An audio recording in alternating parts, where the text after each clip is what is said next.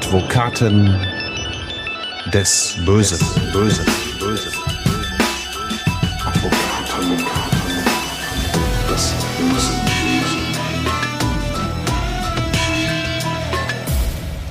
Herzlich willkommen zu Advokaten des Bösen, ein True Crime Podcast, in dem Strafverteidiger ihre eigenen wahren Fälle erzählen. Mein Name ist Simone Danisch, ich bin Journalistin, Radiomoderatorin und True Crime Fan.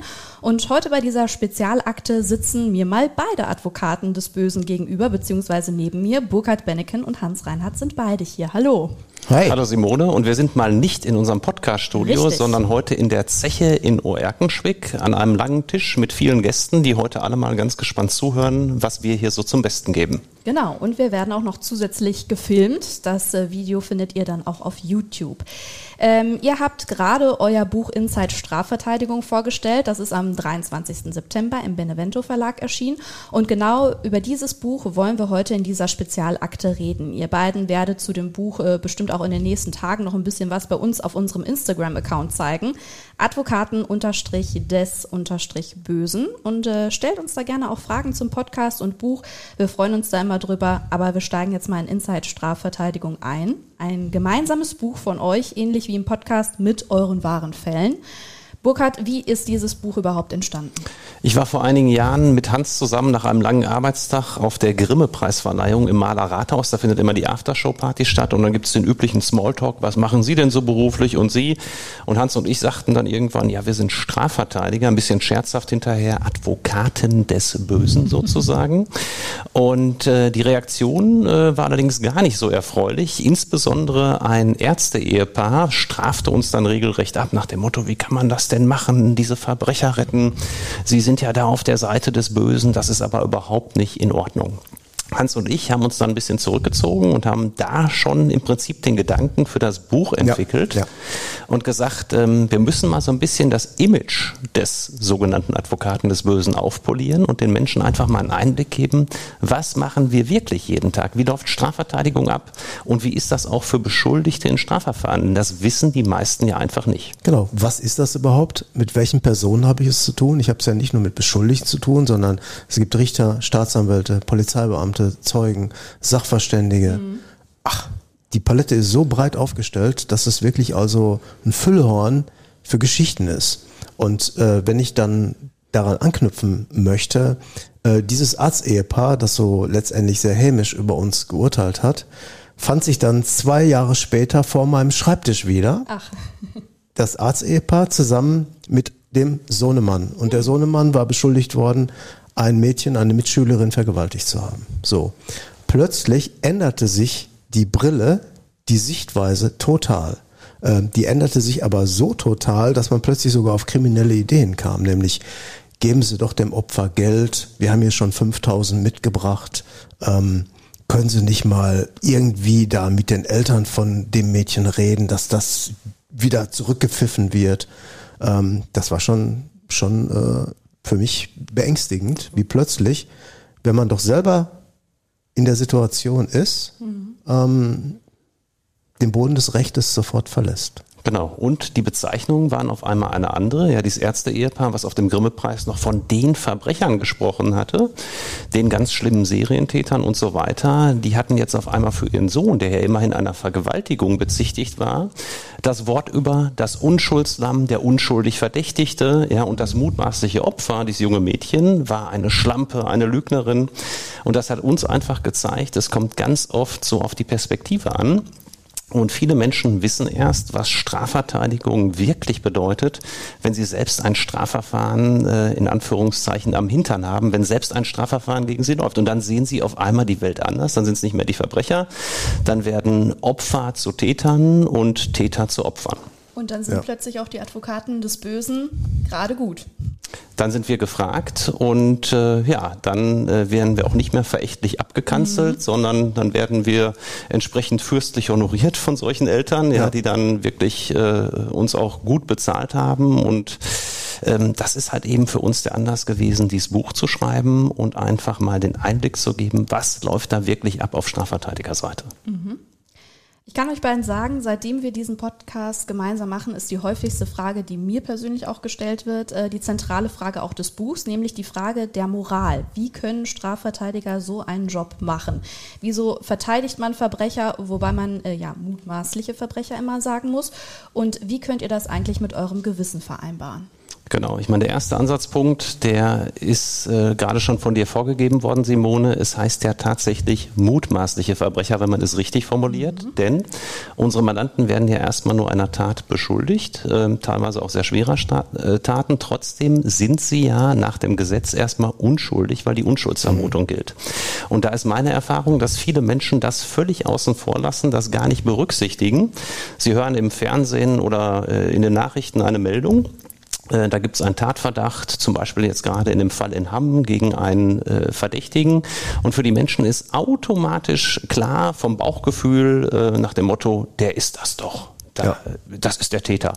Und man kennt die Akte nicht, man kennt die Hintergründe nicht, man weiß nicht, was ist da passiert. Trotzdem ist dieser Schluss ganz schnell gefällt. Mhm. Und das ist ja zum Glück in unserem Rechtssystem nicht so. Die Justiz behandelt die Leute zunächst als unschuldig, egal was ihnen vorgeworfen wird. Und deshalb ist ja unser Auftrag auch so wichtig. Man muss sich immer vorstellen, dass jemand ja auch unschuldig in Verdacht geraten kann. Und man muss in einem ordnungsgemäßen Strafverfahren das Ganze überprüfen und der Person erstmal nachweisen. Und als erstes in unserem Buch schildern wir dann auch den Fall einer Person, eines Familienvaters, der selbst auch immer auf die Verbrecher geschimpft hat, bis er dann selbst von der Nachbarstochter bezichtigt wurde, diese angeblich missbraucht zu haben. Und der hat dann alle möglichen Torturen durchgemacht. Nicht nur die Durchsuchung mit ja. 15 bis 20 Polizeibeamten hat schon für größeres Aufsehen gesorgt. Die Nachbarn haben über ihn natürlich hergezogen. Der Kinderschänder, äh, wer wohnt hier bei uns im Haus, dieses Schwein.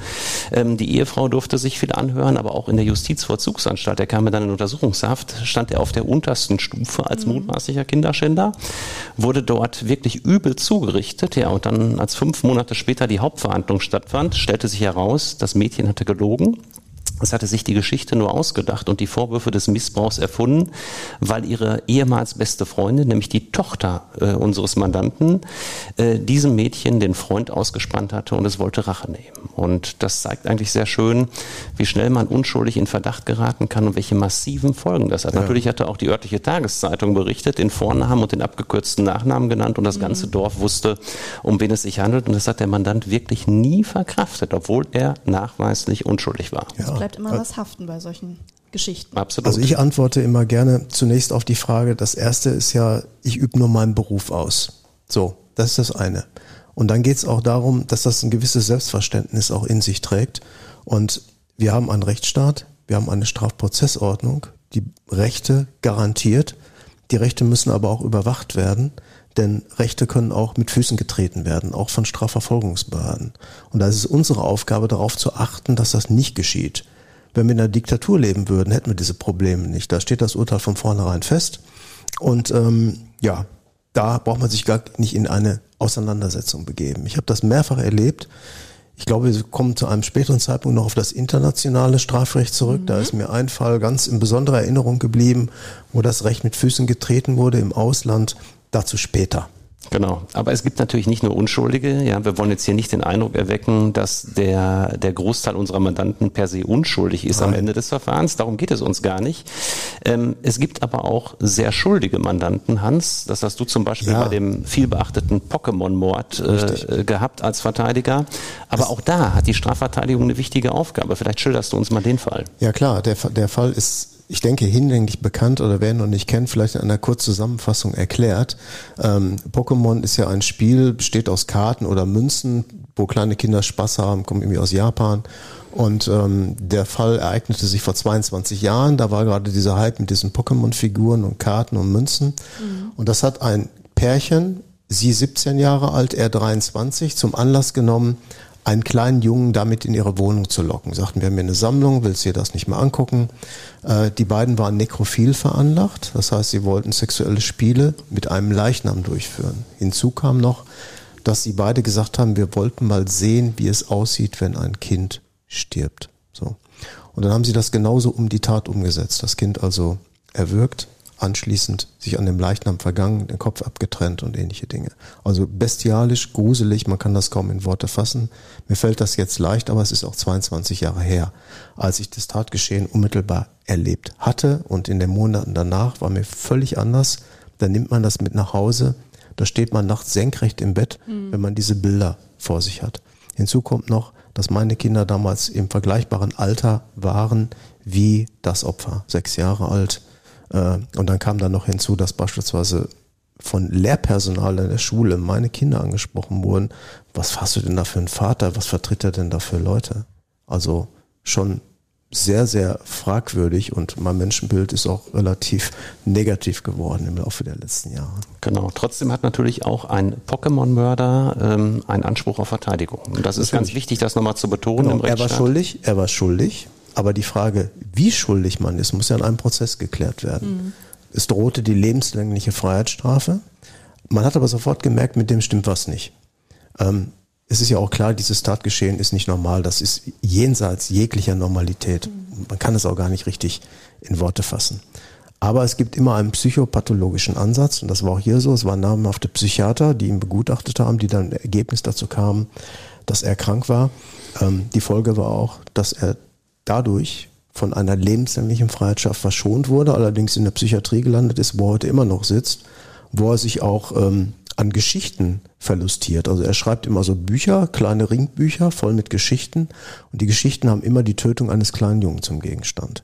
In erster Linie macht er das an bekannten Persönlichkeiten, so, so Kinder von Filmstars oder so, oder die Backstreet Boys, als sie noch jünger waren, hat er drauf, da hat er überlegt, ich schleiche mich da in den Backstage-Bereich, steche einen ab, trenne ihm den Kopf ab und dann äh, verpacke ich das in einen Koffer.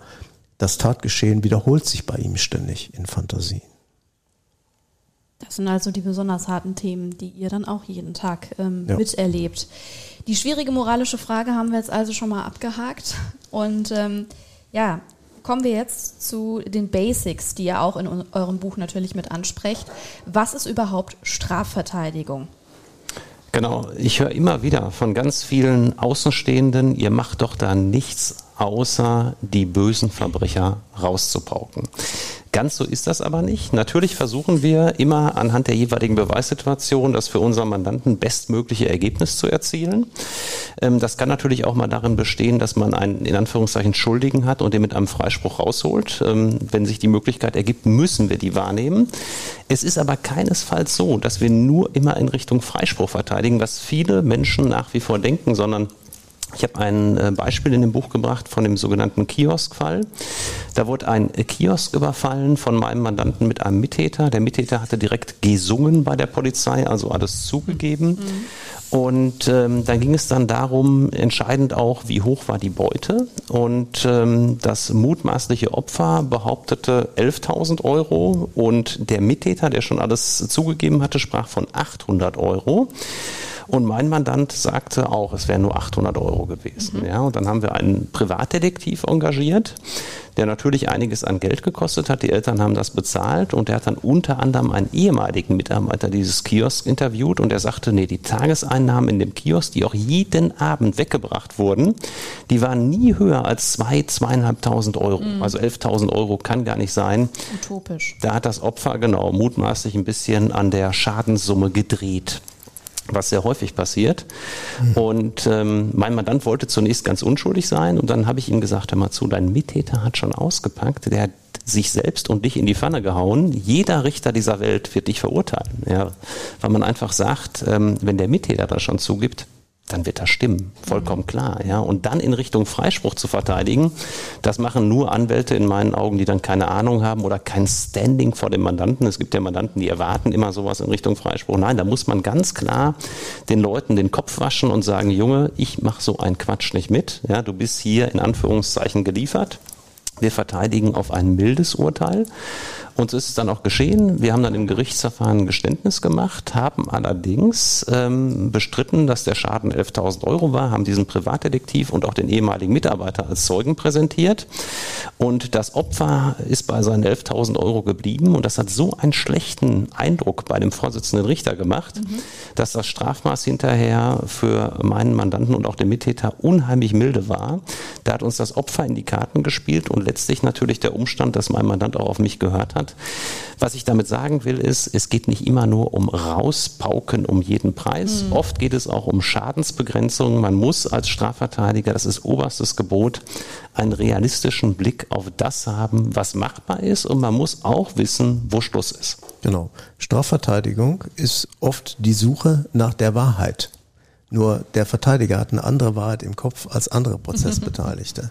Der will ja die Wahrheit, also den Sachverhalt, den das Gericht letztendlich zu entscheiden hat, so hinstellen, legitim so hinstellen, dass er für einen bestimmten Urteilsspruch reicht, im besten Falle für den Freispruch, aber auch für eine Verurteilung, die möglicherweise von der Anklageschrift völlig abweicht. Dazu gibt es die Möglichkeiten auf der Suche nach Beweisverwertungsverboten, in dem bestimmte Belehrungen von Zeugen über ihre Rechte oder Beschuldigte über ihre Rechte nicht korrekt belehrt worden sind, dann fallen der, deren Aussagen unter den Tisch. Oder äh, indem man einfach geschickt eine Einlassung abgibt. Eine Einlassung ist das, was der Angeklagte zum Tatgeschehen zu sagen hat. Dazu wird er befragt, er wird belehrt, dass er gar keine Angaben zur Sache machen braucht. Und wenn er sich entscheidet, eine Einlassung abzugeben, dann muss man das vorher besprechen. Am besten fixiert man das sogar schriftlich, denn das sind Dinge, die sind oft auf des Messers Schneide. Das sind Nadelspitzen, die da letztendlich eine Rolle spielen. Das sind einzelne Wörter, die den Fall komplett in die eine oder andere Richtung kippen lassen können.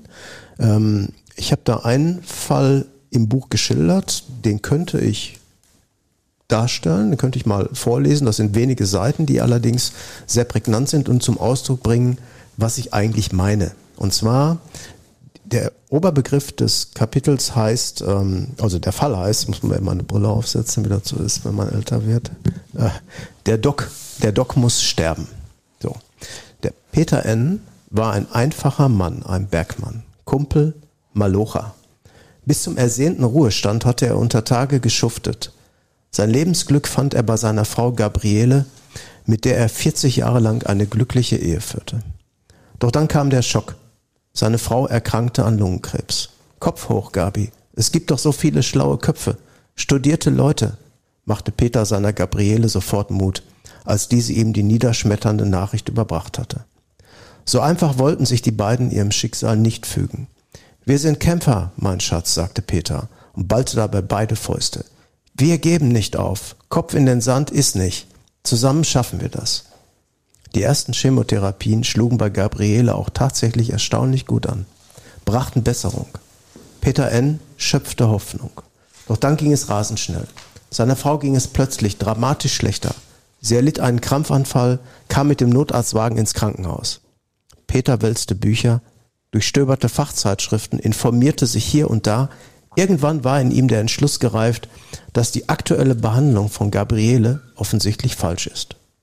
Peter war fortan regelrecht besessen, dass nur die alternative Medizin noch helfen könne. Schnell suchte er in der Klinik das Gespräch.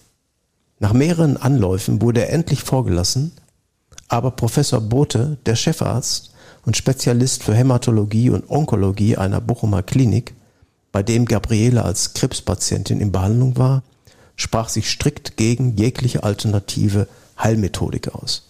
Glauben Sie doch nicht an so einen Humbug, sagte er und tippte sich dabei mit dem Zeigefinger an seine Schläfe. Ihre Frau hat Lungenkrebs, da hilft kein Handauflegen und außerdem hat sie die Chemotherapie doch anfangs unglaublich gut vertragen. Peter kochte innerlich, ließ sich aber erstmal nichts anmerken. Er verließ wortlos das Büro des Chefarztes. Draußen vor der Klinik entlud er dann seinen ganzen Frust in einem Urschrei, was für ein Arsch. Peter fühlte sich von Chefarzt Bote ausgelacht, gedemütigt und betrogen. Für ihn stand fest, dass die Chemobehandlung bei seiner Frau Gabriele verantwortlich für den Krampfanfall und der dann wiederum für den dramatisch schlecht verlaufenden Gesundheitszustand war. Wenige Wochen später war Peter dann endgültig am Boden. Seine zuletzt unter unerträglichen Schmerzen leidende Frau Gabriele war im Krankenhaus verstorben. Peter fasste danach sofort den Entschluss, jetzt auch die Ärzte leiden zu lassen. Er stellte eine Liste zusammen. Ganz oben stand der Name des Notarztes, der in seinen Augen nach dem erlittenen Krampfanfall versagt und nur eine Beobachtung empfohlen hatte. Direkt darunter stand Professor Bote. In den kommenden Wochen und Monaten verrannte sich Peter regelrecht in seinen Racheplan. Monatelang terrorisierte und drangsalierte er zunächst den Notarzt, bis der Mann schließlich entnervt aufgab und in eine andere Stadt zog. Danach war Chefarzt Bote an der Reihe.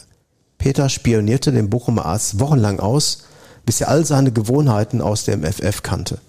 Er kaufte sich eine Waffe und am 3. März 1999 gegen 20 Uhr setzte er seinen Plan in die Tat um.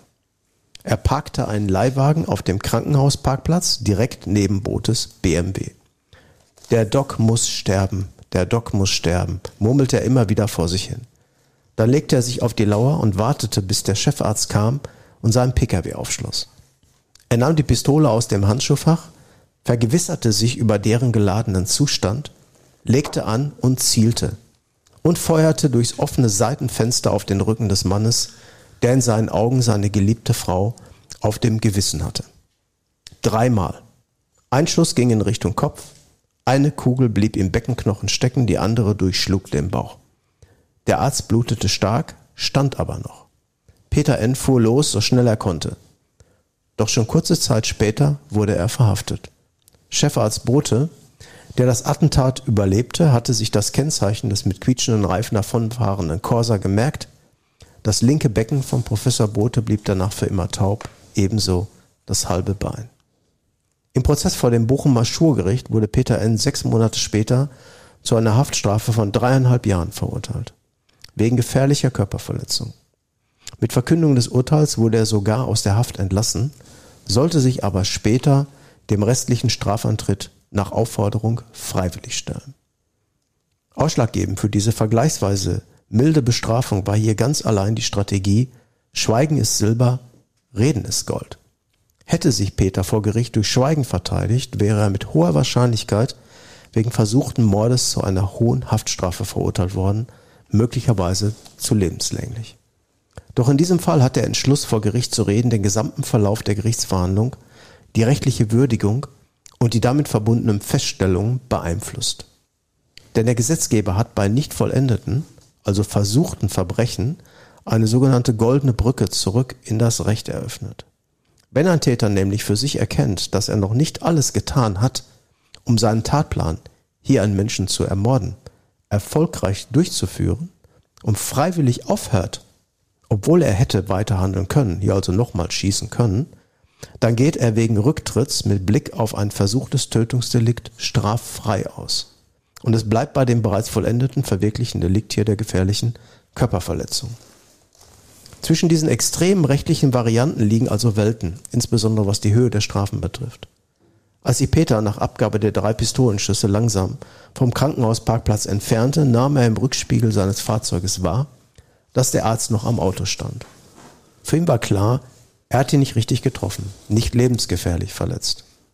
Doch das musste Peter N. den Richtern auch mitteilen – weil es hierbei ja um einen rein subjektiven Umstand ging und die Richter Peters Gedanken ja nun einmal nicht lesen können. Es war also Strategie und Aufgabe des Strafverteidigers zugleich, als Rechtskundiger einen Rechtsunkundigen zu beraten, seine Gedanken vor Gericht so preiszugeben, dass auch, ein anderes Gedankengut plausibel erscheinen kann. Die Grenzen zulässiger Verteidigung werden auch nicht dadurch überschritten, dass der Verteidiger dem Mandanten rein vom Grundsatz her umfassend über rechtliche Besonderheiten, wie den straflosen Rücktritt vom Versuch, inklusive der möglicherweise günstigen Effekte für den Ausgang eines Prozesses aufklärt. Vor Gericht hat Peter N. seine Tat damals aufrichtig bedauert. Er nahm damit auch dem Chefarzt seine Selbstzweifel, eine Patientin möglicherweise nicht bestens behandelt zu haben. Zu einem Strafantritt meines Mandanten kam es dann aber nicht mehr. Am Sonntagabend, drei Tage nach dem Urteil, erreichte mich zu Hause sein Anruf. Die Strafe sei ohne Bedeutung, meinte er. Seine Frau sei tot, dies sei unwiederbringlich. Aber es ist noch nicht vorbei. Dann legte er auf. Am darauffolgenden Tag erfuhr ich, dass Peter N. sich selbst erschossen hatte. Am Grab seiner Frau mit der Pistole, die er sich extra für Chefarzt Bote besorgt hatte. Er hatte sie doch nicht, wie vor Gericht beteuert, in die Ruhr geworfen. In ihr befanden sich noch vier weitere Patronen. Das hatte jetzt Ja. Seltenheitswert, Hans, denn was wir ja sonst nie machen, wir lesen mal etwas vor in diesem Podcast an dieser Stelle. Ja.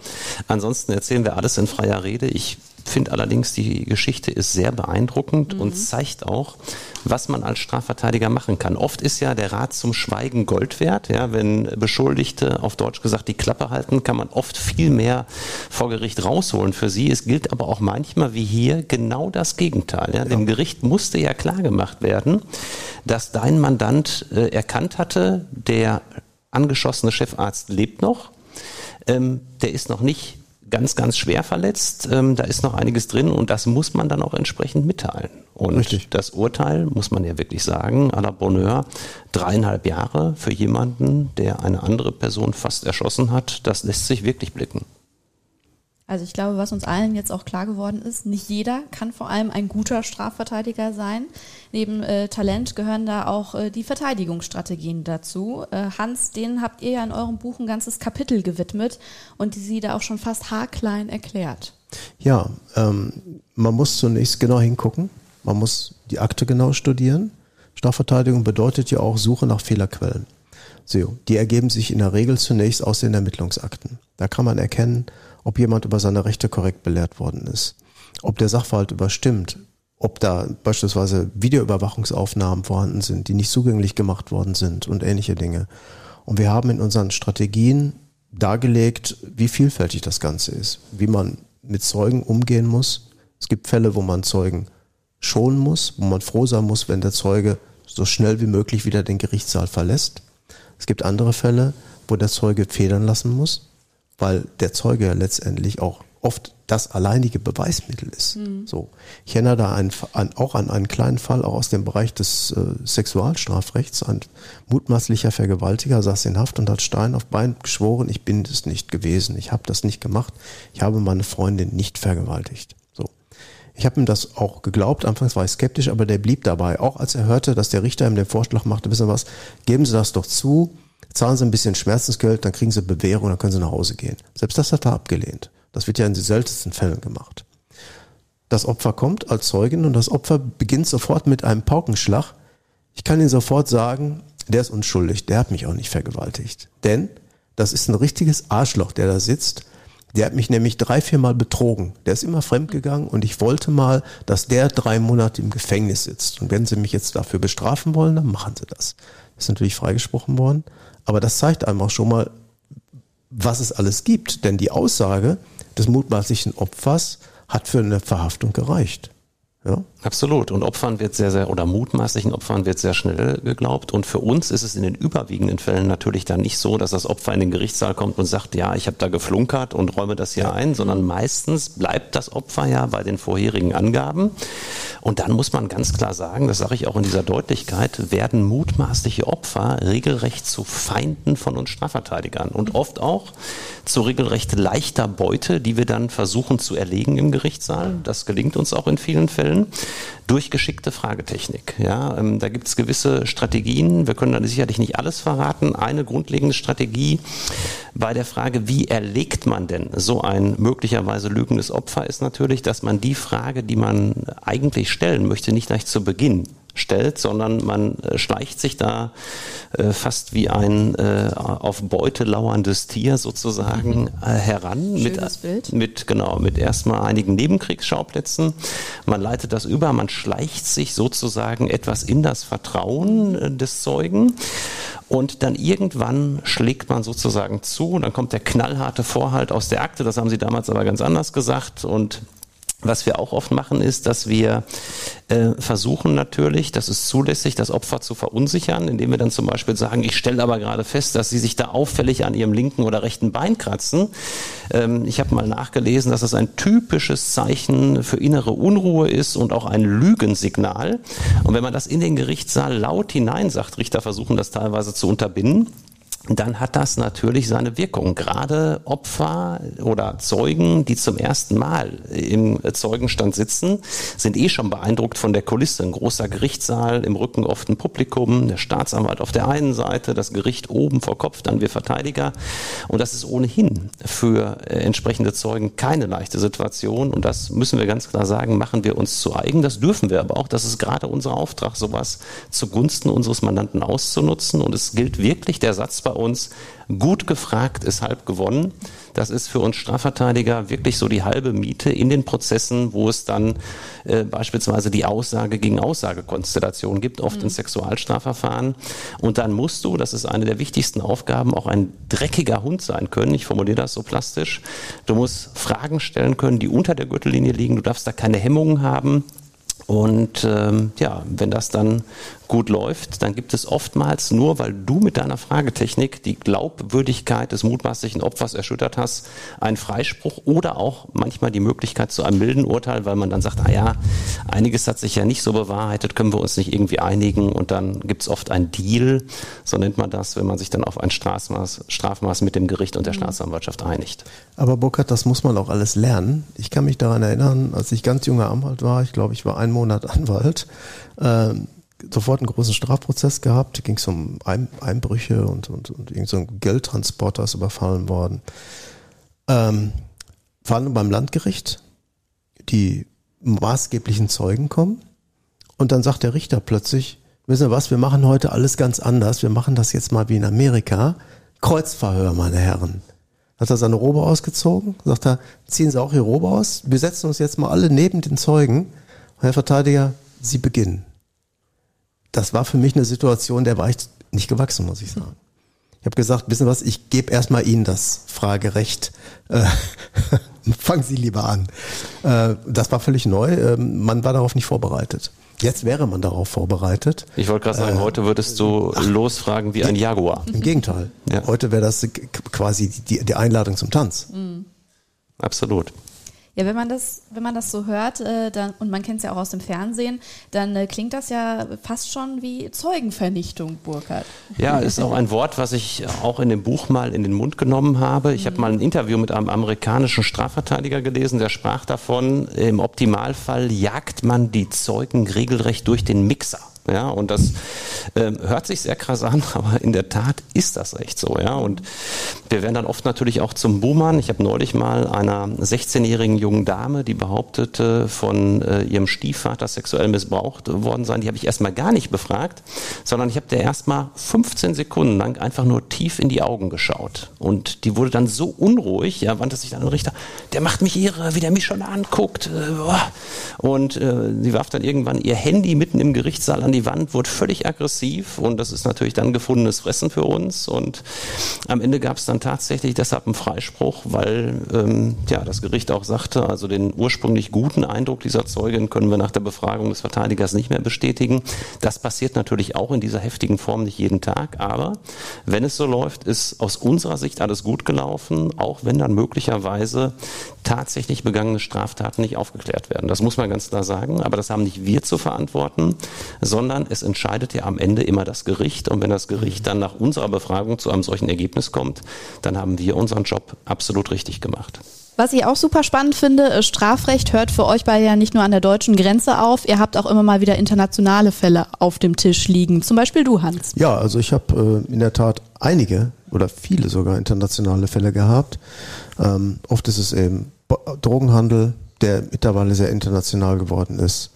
Ähm, es gibt ähm, schillernde Figuren, gerade im Finanzbereich, die Panama Papers, international sehr bekannt. Sagt einem Cum-Ex-Fälle und diese Sachen. Ähm, ein Fall, äh, der mir besonders sauer aufgestoßen war, spielte vor einigen Jahren in der Türkei. Und zwar ähm, suchte mich eines Tages ein junger Mann auf und sagte, wissen Sie was, meine, meine Freundin, die haben sie in der Türkei verhaftet. Was, was wird denn vorgeworfen? Ja, die soll 15 Kilo Heroin im Koffer gehabt haben. 15 Kilo Heroin für eine 18-Jährige in der Türkei ist schon eine Hausnummer. Mhm. So. Ähm, ich sag, was machen wir denn da jetzt? Ja, ich sag, wir fliegen da jetzt gemeinsam hin. So. Der hatte kein Geld. Der Fall reizte mich aber. Und äh, man muss wissen, wenn ein Deutscher im Ausland eine Straftat begeht, ist das auch in Deutschland strafbar. Die Frau kam aus Duisburg, da hat die Staatsanwaltschaft Duisburg ein Aktenzeichen angelegt. Ich ließ mich zum Pflichtverteidiger bestellen und war dadurch in die Lage versetzt, letztendlich auf Staatskosten in die Türkei zu fliegen. So, das habe ich dann auch gemacht, habe die aufgesucht, das fand ja der Strafprozess statt und sie hat sich immer dahingehend geäußert, nein, das war ein Zufall, wir haben die Reise von jemandem übernommen, der zurückgetreten ist. Wir haben dann eine Woche in Antalya verbracht, war alles wunderschön. Und als wir dann zum Flughafen fuhren, kam ein Taxifahrer, der hat den Koffer abgeholt. Ich wusste nicht, was da drin ist. Das muss irgendwie ausgetauscht worden sein. Ich habe das erstmals am Flughafen erfahren. Die Polizei fragte sie und sagte, also mal, müssen Sie doch wissen, wenn der Koffer 15 Kilo schwerer ist als vorher. Ja, sagt sie, nein, ich habe den Koffer ja gar nicht mehr in der Hand gehabt. Der ist abgeholt worden und sollte mir dann da am Flughafen übergeben werden. Interessierte niemanden, sie kam in Haft. Eigenartigerweise hat man den Lebensgefährten, der daneben stand, der die ganze Fahrt begleitet hat, wieder ziehen lassen, weil er den Koffer nicht hatte. So, eigenartig. Ähm, Im Prozess erlebte ich dann eine wirklich merkwürdige Geschichte. Man kommt dahin, der Prozess fand statt in Izmir. Izmir ist eine sehr große Haftstadt mit ganz vielen Einwohnern, eine tolle Stadt. Ähm, der Prozess fand statt in einem ehemaligen Militärgerichtsgebäude. Der Prozesssaal, der Gerichtssaal war wie ein Amphitheater aufgebaut mit aufsteigenden Rängen. Hinter dem Richtertisch war ein riesengroßer Flachbildschirm, wo man alles mitverfolgen konnte. Also es gab da eine Frau, die tippte jedes Wort auf, das im Saal gesprochen wurde. Da habe ich mir gedacht, Mensch, das ist ja eine Errungenschaft, das haben wir ja in Deutschland nicht. Hm. Im deutschen Strafprozess beim Landgericht wird nichts mitgeschrieben. Die Gerichtsprotokolle sind leer. Wenn man ein Gerichtsprotokoll in Deutschland liest, dann steht da nur, der Zeuge Meier äußerte sich zur Sache. Was der gesagt hat, steht da überhaupt nicht drin. Wundert man sich, ist aber so. So. Da wurde alles festgehalten. Da habe ich gedacht, das ist ja super. Da hätte man eine Anregung vielleicht für eine Justizreform in Deutschland. Alles wird transparent gemacht, Öffentlichkeit wird groß geschrieben. So, Pustekuchen. Es ging dann weiter und der Richter machte dann irgendwann den Vorschlag und sagte, wissen Sie was, zahlen Sie 10.000 Euro Kaution, dann lasse ich die raus aus der Untersuchungshaft. Das war natürlich ein super Angebot, das man eigentlich auch gar nicht ablehnen kann. 10.000 Euro über 15 Kilo Heroin. Da merkte ich schon, irgendwie ist die Beweislage schwierig. Und die Beweislage war schwierig. Woran lag das? Es gibt in der Türkei oder damals, das ist einige Jahre her, zwei Polizeisysteme. Es gibt eine staatliche Polizei und es gibt eine Militärpolizei. Und wenn die eine Polizeibehörde die Ermittlungen führt und die andere die Anklage vertritt, dann sind die sich nicht grün, die behindern sich sogar gegenseitig, weil jeder will für sich das Erfolgserlebnis in Anspruch nehmen. So war das hier auch. Wesentliche Aktenbestandteile die von der Militärpolizei angelegt worden sind, sind der staatlichen Polizei und der Staatsanwaltschaft gar nicht zur Verfügung gestellt worden. Es gab da Vernehmungen an einem Flughafen, es gab über Observationen, Überwachung, ist ja klar, wenn so ein Geschäft aufgedeckt wird, hat das eine Vorgeschichte. Ich habe mich auch immer gefragt, warum interessiert das denn niemanden, wo die Drogen in Deutschland hingehen sollen? Eigentlich wäre es ja auch sinnvoll gewesen, vielleicht mal mit dem Zugriff etwas zu warten, damit man weiß, wie soll der Markt in Deutschland versorgt werden. Das mhm. interessiert doch auch niemanden. Ähm, die Eltern haben die 10.000 Euro gesammelt, haben die an den türkischen Anwalt überwiesen. Ich bin in der Türkei nicht zugelassen als Anwalt. Das heißt, man muss sich eines Kollegen bedienen, der dort die Zulassung hat. Dann kann man da als Beistand fungieren. So war das auch. Die Eltern überweisen ihm die 10.000 Euro. Was macht der Kollege? Behält das Geld für sich und sagt, ich kriege ja noch Honorar, also behalte ich das Geld erstmal. Und die können ja bestimmt noch mal 10.000 Euro überweisen. Mhm. Ging aber nicht, war völlig unmöglich. Die Eltern hatten sammeln müssen für diese 10.000 Euro und waren völlig aufgeschmissen. So. Der Prozess ging weiter. Der Richter fragte nach der Kaution. Haben wir nicht. Das Gericht zieht sich zur Beratung zurück. Nach 40 Minuten kam das Gericht wieder rein und verkündete ein Urteil, sieben Jahre Freiheitsstrafe. Ohne Plädoyers, ohne das letzte Wort, ohne weitere Zeugen, die zur Verfügung standen. Die haben einfach den Prozess abgebrochen und haben die verurteilt, weil sie verärgert waren. Da habe ich mir gedacht, Jungs, so geht's ja nicht. Aber in der Tat ist es so gelaufen.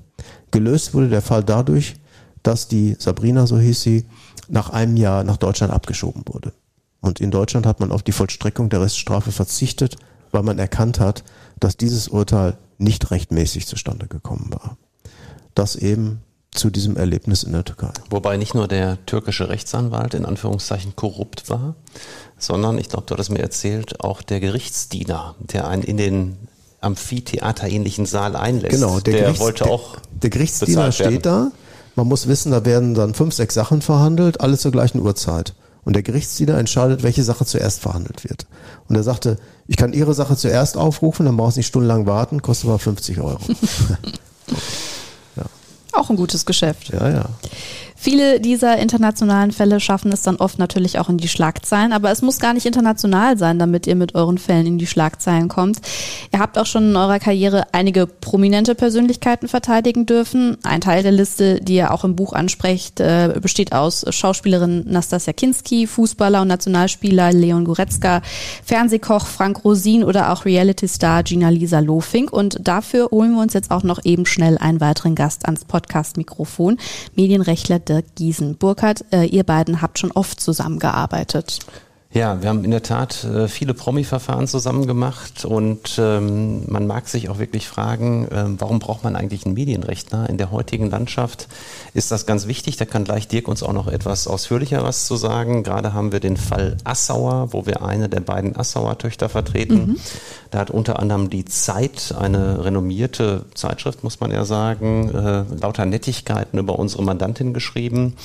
Ähm, ja, im Fall Gina Lisa Lofink beispielsweise haben viele das mitbekommen.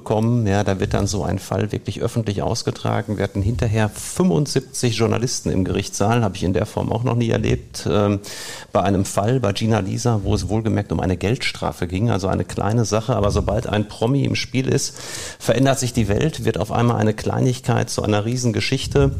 Selbst Radio Neuseeland hat damals berichtet und was mich als Strafverteidiger oft stört, ist, dass die Strafjustiz sich äh, gerade in den Promi-Fällen beeinflussen lässt. Das ist jedenfalls meine Wahrnehmung, denn nichts hasst die deutsche Justiz, jedenfalls in großen Teilen mehr, als sich etwas nachsagen lassen zu müssen nach dem Motto, Sie geben aber dem Herrn X oder der Frau Y, die ja prominent ist, einen Bonus. Ja? Und was macht man deshalb? Tatsächlich fasst man deshalb viele prominente Härte an ähm, und urteilt besonders hart. Das ist jedenfalls meine Erfahrung aus vielen Promi-Prozessen. Kein Promi-Bonus. Kein Promi-Bonus, sondern ein Promi-Malus. Ganz klar. Und für die Promis ist ja ohnehin nicht ganz so leicht, wenn da unter Umständen auch Privates in die Öffentlichkeit gezogen wird. Bei Gina Lisa war es extrem. Es gab ja sogar diese Sextapes, die dann überall kursiert sind. Darüber mhm. wurde dann diskutiert, in welcher Form hat sie sich gewehrt, was hat sie mit ihrem Nein gemeint, war es die sexuelle Handlung oder war es nur das Fotografieren bzw. Filmen. Ähm, all das wird öffentlich ausgetragen und das ist für die Menschen natürlich eine ganz harte Geschichte. Und dann bin ich oft froh, wenn man gewisse Sachen jedenfalls äh, ja dann auch nicht in den Medien lesen muss über unsere Mandanten. Und da kommt dann Dirk Gießen ins Spiel. Ja, und Dirk Gießen ist nicht nur für mich die Koryphäe im Medienrecht in Deutschland, sondern wir haben auch eine ganz persönliche Beziehung. Dirk ist nämlich damals Repetitor gewesen als Jurist äh, ist es so, dass man weniger an der Universität ausgebildet wird, sondern es gibt private Repetitorien. Da zahlt man dann als Student einen gewissen Obolus und da wird man wirklich von starken Juristen fit gemacht für die Staatsexamina. Und ich habe bei Dirk damals bürgerliches Recht gelernt und ich muss sagen, es hat sich wirklich bezahlt gemacht. Und seitdem verbindet uns auch eine Freundschaft und Dirk kommt immer bei uns heute ins Spiel, wenn die Medien in das Strafverfahren in Anführungszeichen reinfuschen. Genau. Wir sind eine medienrechtliche Kanzlei aus, aus, aus Düsseldorf, wobei der Begriff Medienrecht ist sehr, sehr weit.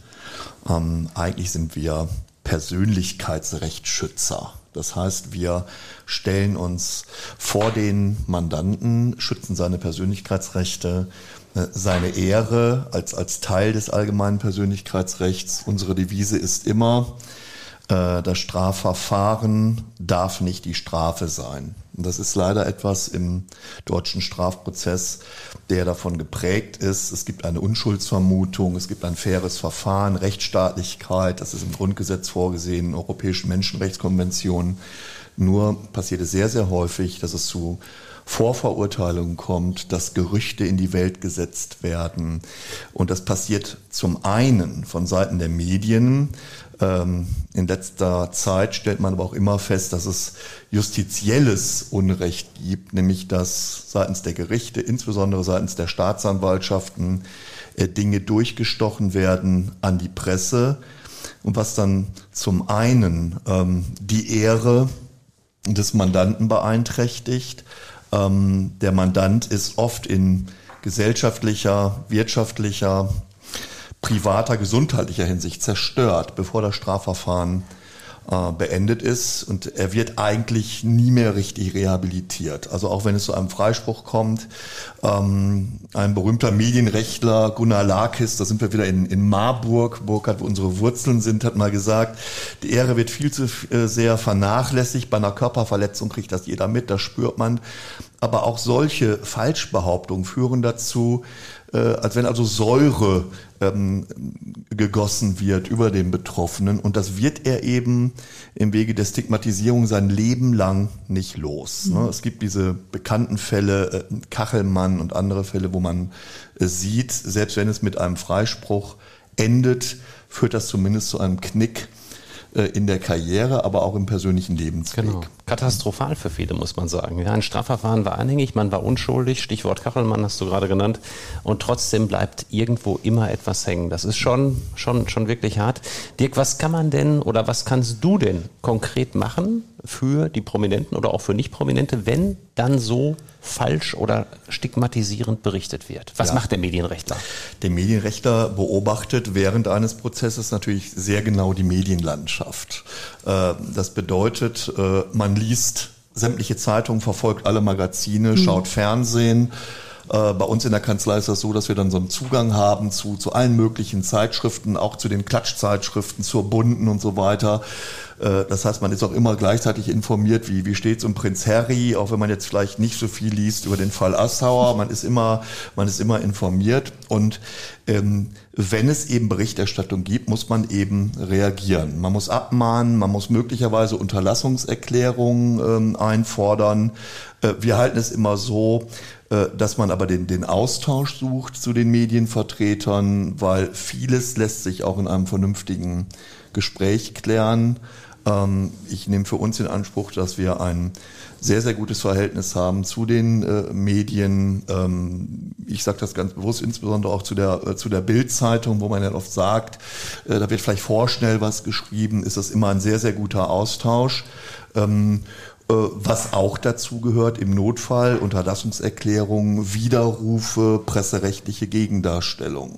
Ja? Du sprachst gerade an die Bildzeitung. Ähm, wir haben ja auch oft Berichte in der Bildzeitung und ich möchte jetzt niemanden besonders hervorheben oder benachteiligen, aber mein Eindruck aus vielen Strafverfahren und Berichterstattungen ist, dass scheinbar seriöse Medien, die Zeit, der Spiegel und andere, oft sehr unseriös berichten und dass die scheinbaren Boulevardmedien oftmals sehr, sehr viel näher an den Fakten dran sind, oft besser recherchiert haben und einfach auch fairer berichten. Das ist mein Eindruck. Kannst du den teilen oder den, siehst du das anders als Medienrichter? Den kann ich uneingeschränkt teilen. Das haben wir vorher auch nicht abgesprochen. Das ist eine Sache, die ich äh, lernen musste.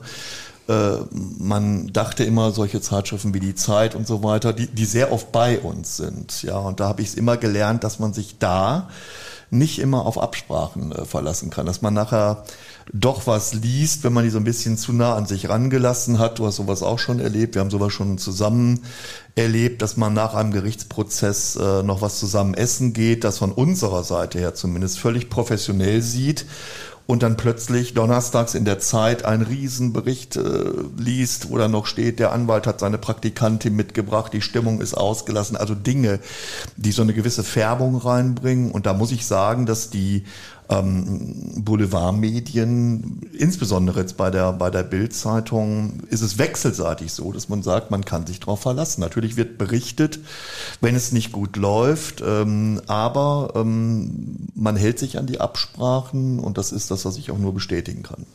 Haben Promis weniger Rechte als in Anführungszeichen Otto Normalverbrecher? Müssen die mehr Berichterstattung dulden, weil das ja auch oftmals Personen, relative Personen, sagt man juristisch, der genau. Zeitgeschichte sind? Ist das so? Das ist so. Ne? Das ist also so, je, je mehr jemand in der Öffentlichkeit steht, äh, das ist aber bei allen Rechten, das für allgemeinen Persönlichkeitsrecht so, je mehr muss man auch ertragen. Das fängt mhm. an beim Recht, beim eigenen Bild, am eigenen Wort ähm, und natürlich auch äh, der, der BGH hat in ganz frühen Jahren mal gesagt, so wie man in den Wald hineinruft, so schallt es auch heraus. Das heißt, wenn man immer in der Öffentlichkeit ist und wenn man äh, gerne austeilt, das war mal so ein Fall, Franz Josef Strauß, dann muss man später auch mehr ertragen. Das ist in der Tat so.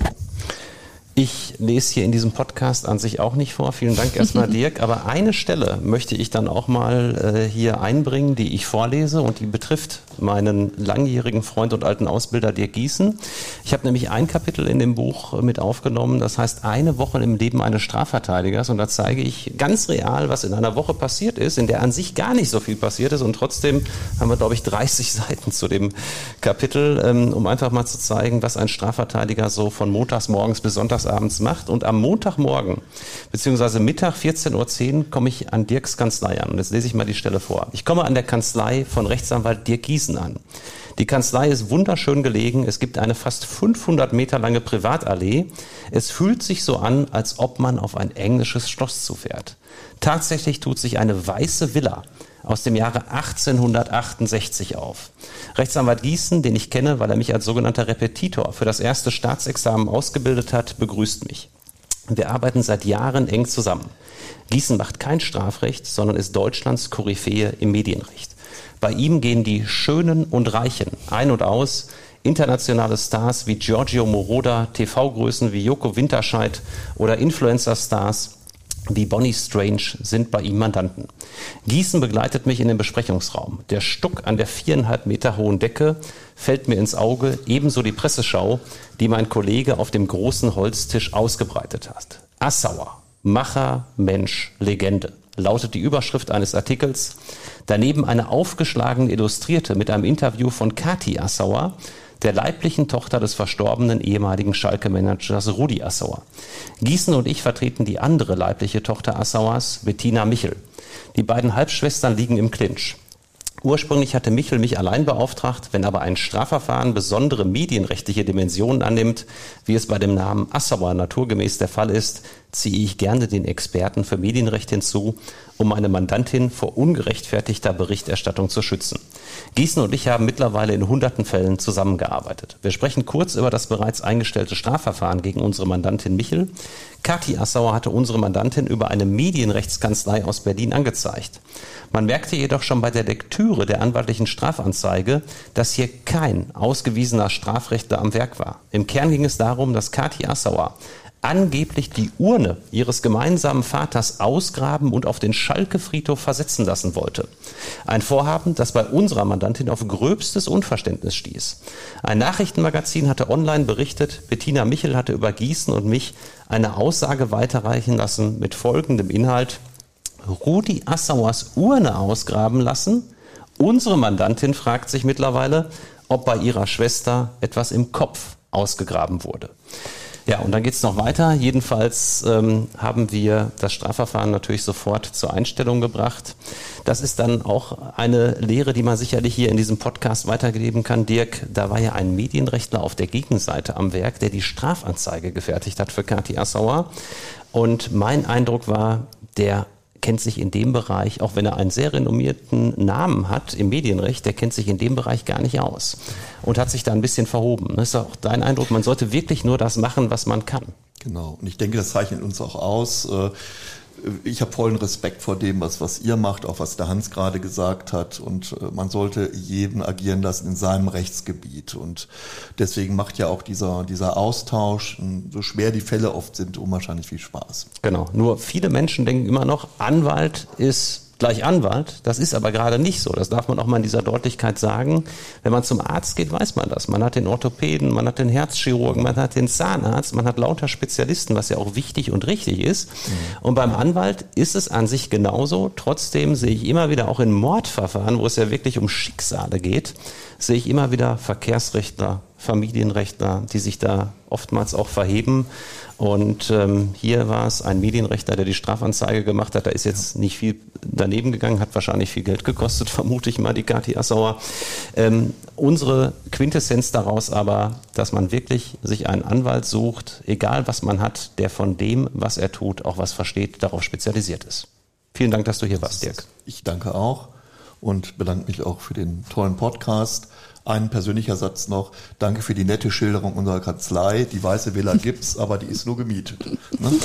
Ich wollte gerade fragen, wie ist es, sich selbst in diesem Buch zu hören? Ja, das ist sehr, sehr schön, sehr, sehr interessant. Ne? Vielen ja, Dank. Vielen Dank auch. Der Anwalt der Schönen und Reichen. Weiter geht's und ich bin mir sicher, Promis zu verteidigen ist ja schon oft skurril genug. Ihr habt äh, den skurrilen Geschichten aus eurem Berufsalltag aber auch nochmal ein eigenes Kapitel in Inside Strafverteidigung gewidmet. Hans, was hast du da zum Beispiel schon so erlebt? Ja, also das, die, die Skurrilitäten äh, sind ja letztendlich auch an der Tagesordnung bei der Justiz. äh, wir haben uns auf ein paar wirklich prägnante Fälle beschränkt. Äh, ich will da mal einen zum Besten geben muss ich immer wieder erzählen, habe ich vorhin schon erzählt. Ich jetzt ein bisschen anderer Textfassung. Äh, und zwar die Überschrift ist eben Liebesgrüße aus der Strafkammer.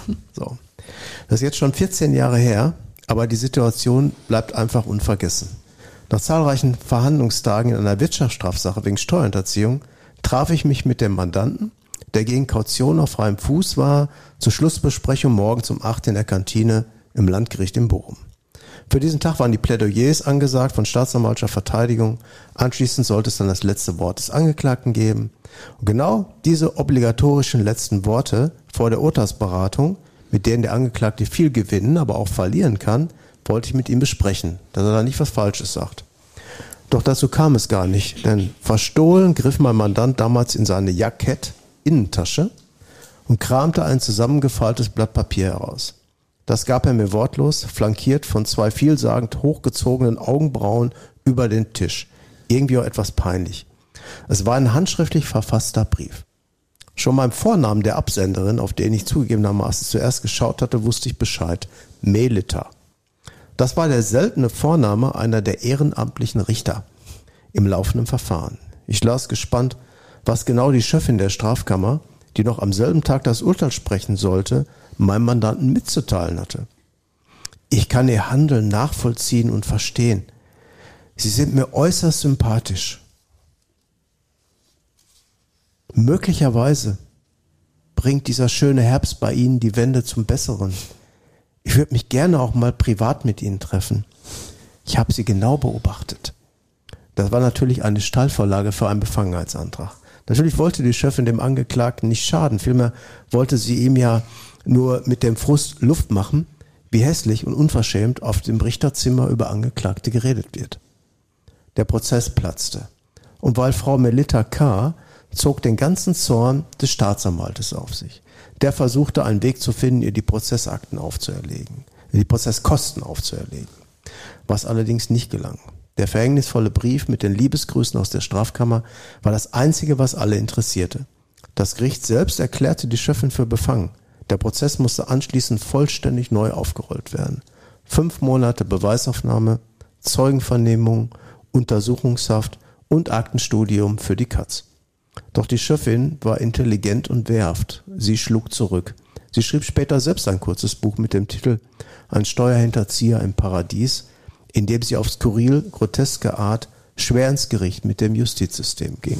Also eine wirklich witzige Geschichte, äh, die die muss man einfach erleben, ja. Das ist eine Stallvorlage, da reibt sich jeder Verteidiger die Hände. Wobei dein Mandant Hans wohl auch eine ganz besondere Wirkung auch auf andere Frauen, nicht nur auf die Chefin hatte. Das du stimmt. hattest mir mal berichtet, dass du den einen oder anderen Blumenstrauß an die Geliebte weiterleiten durftest über Fleurop und äh, ich glaube, er hatte gleich fünf, fünf Geliebte gleichzeitig, ne? Im Grunde hätte man das Buch auch nennen können, der schwere Nöter im Paradies. Also er hatte zwei, drei Freundinnen ähm, die wurden dann immer mit Briefen versorgt. Er übersandte mir über die Verteidigerpost manchmal den einen oder anderen Brief oder ließ die vorbeibringen, wie auch immer. Hat er ja richtig was zu tun gehabt. Ja, die Briefe hatten verschiedene Farben, rosa, leicht grünlich, bläulich. Hm. Und jeder Brief war mit einem anderen Parfüm benetzt.